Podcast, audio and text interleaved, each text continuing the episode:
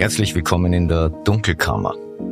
Mein Name ist Michael Nickbasch, ich bin freier Journalist und beschäftige mich mit mächtigen Menschen.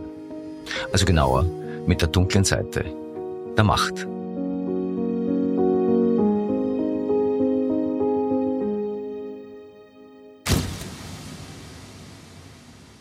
Das ist die zehnte Ausgabe der Dunkelkammer und aus gegebenem Anlass ist sie ein Dunkelkammer-Telegramm.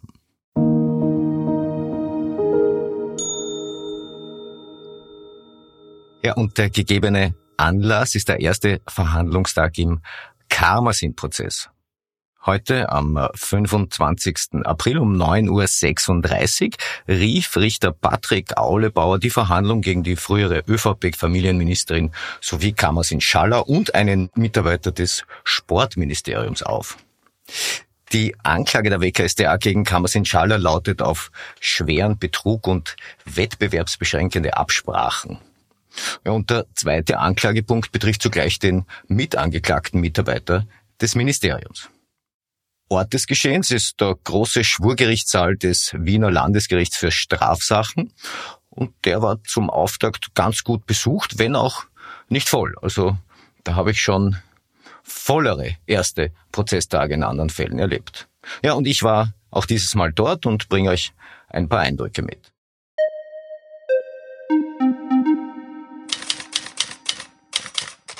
Am ersten Prozesstag hörten wir am Vormittag die Plädoyers der Staatsanwaltschaft und der Verteidigung. Am Nachmittag wurden dann Kamas Inshallah und der zweite Angeklagte befragt.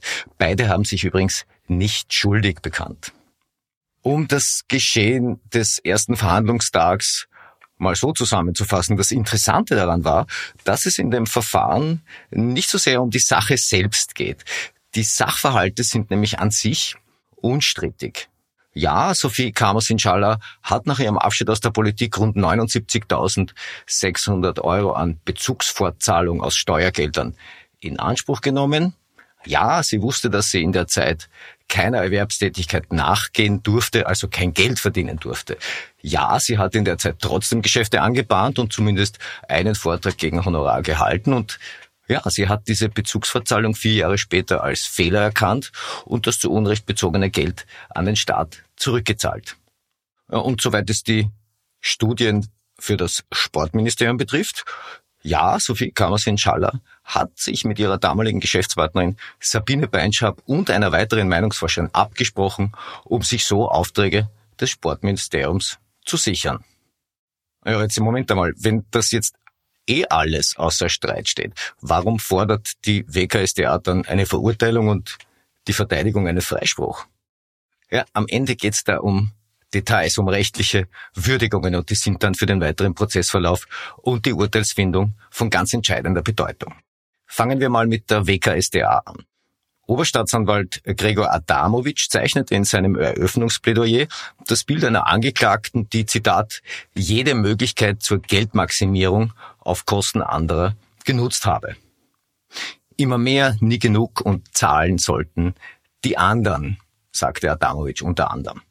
So habe Kamas Inshallah bereits während ihrer Zeit als Familienministerin verdeckte Provisionen ausgeschäft mit Sabine Beinschab kassiert nach ihrem Abschied aus der Politik nahtlos als Meinungsforscherin, als Vortragende weitergearbeitet, ja, und dennoch die Bezugsverzahlung in Anspruch genommen, und das geht so eben nicht. Zurückgezahlt hat sie das Geld demnach auch erst, als ihr die WKSDA und die Medien quasi bereits auf den Fersen waren, und das zunächst auch nicht zur Gänze. Von tätiger Reue konnte laut Adamowitsch also keine Rede sein. Kamas Inshallah habe Spielregeln mit Füßen getreten, so der Oberstaatsanwalt. Und in diesem Kontext setzt er auch die Wettbewerbsabsprachen rund um die Studien für das Sportministerium. Adamowitsch sprach in dem Zusammenhang von einem Karmasin-Kartell. Ja, und zum Abschluss wandte sich der Ankläger direkt an Sophie Karmasin-Schaller und sagte, ich wünsche Ihnen, dass Sie den Mut finden, Ihre Opferrolle aufzugeben und für Ihr Fehlverhalten einzustehen. Zitat Ende. Ja, anschließend war dann Kamas Inschallahs Verteidiger Norbert Wess mit seiner Eröffnung dran. Er hat eine Reihe von Folien mitgebracht. Der große Schwurgerichtssaal hat seit einiger Zeit einen großen Screen. Immerhin. Soweit es die Tontechnik betrifft, ist der altehrwürdige Saal allerdings mehr alt als ehrwürdig. Man versteht teilweise nichts. Das liegt auch daran, dass den Akteuren keine Headsets zur Verfügung stehen, sondern nur Hand- oder Standmikros, an denen halt leider oft vorbeigesprochen wird. Keine Ahnung, warum die Justizverwaltung da kein Geld in die Hand nehmen will. Aber zurück zu Norbert Wess. Er stellte gleich eingangs zweierlei fest. Erstens, die von der WKSDA vorgebrachten Sachverhalte sind grundsätzlich und großteils richtig. Aber zweitens, die von der WKSDA gezogenen Schlüsse sind völlig daneben. Die Behörde sei rechtlich falsch abgebogen, wie West das ausdrückte. Warum?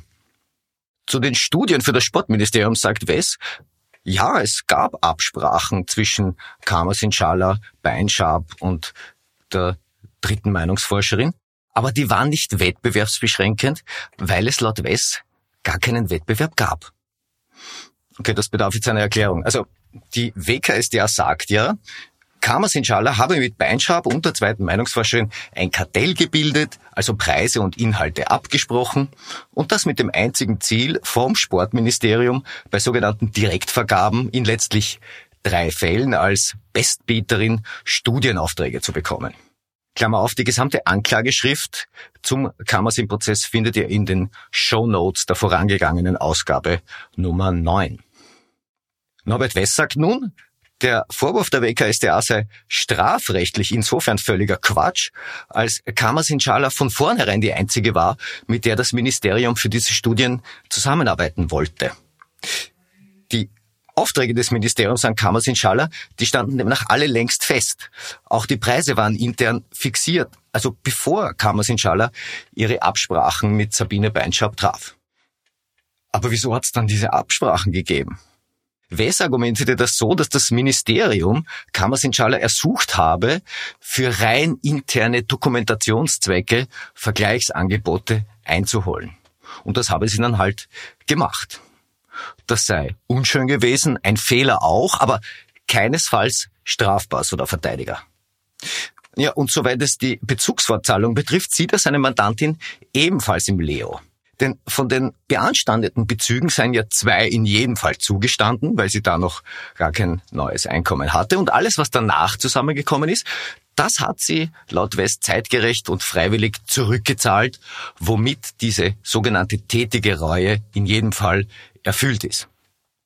Am Nachmittag waren dann die Angeklagten dran, da war ich selbst schon weg, weil ich diese Folge sonst nicht mehr in der Zeit hinbekommen hätte.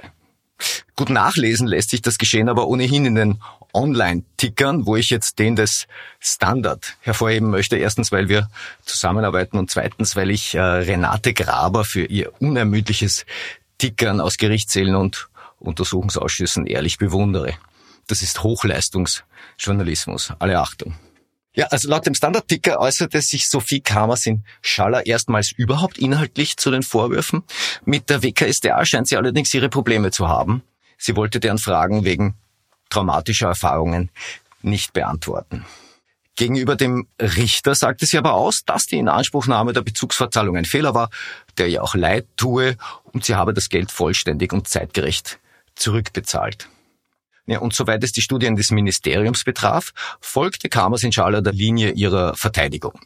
Die Aufträge und Preise seien festgestanden, sie habe lediglich auf Wunsch des Ministeriums Vergleichsangebote eingeholt, als rein formale, nachträgliche Dokumentation, nur für den internen Gebrauch. Da habe sie sich unnötigerweise einspannen lassen, sagte Kamersin. Der mitangeklagte Mitarbeiter des Sportministeriums hat übrigens keinen Namen, weil er keine Person des öffentlichen Lebens ist und da hat man eben Anspruch auf Identitätsschutz. Er sagte unter anderem aus, dass es ihm wurscht gewesen sei, wer einen Auftrag bekommt.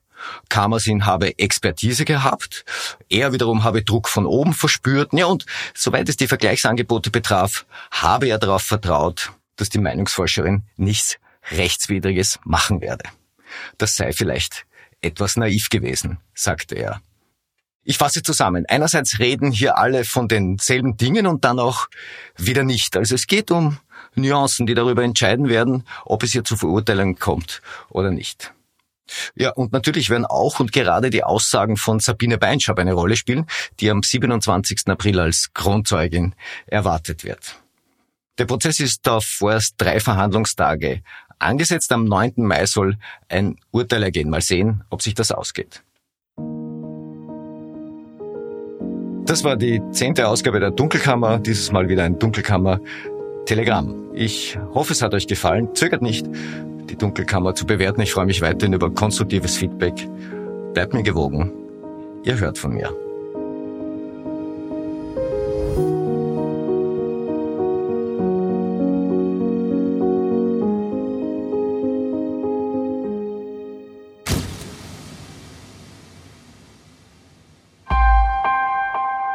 Missing Link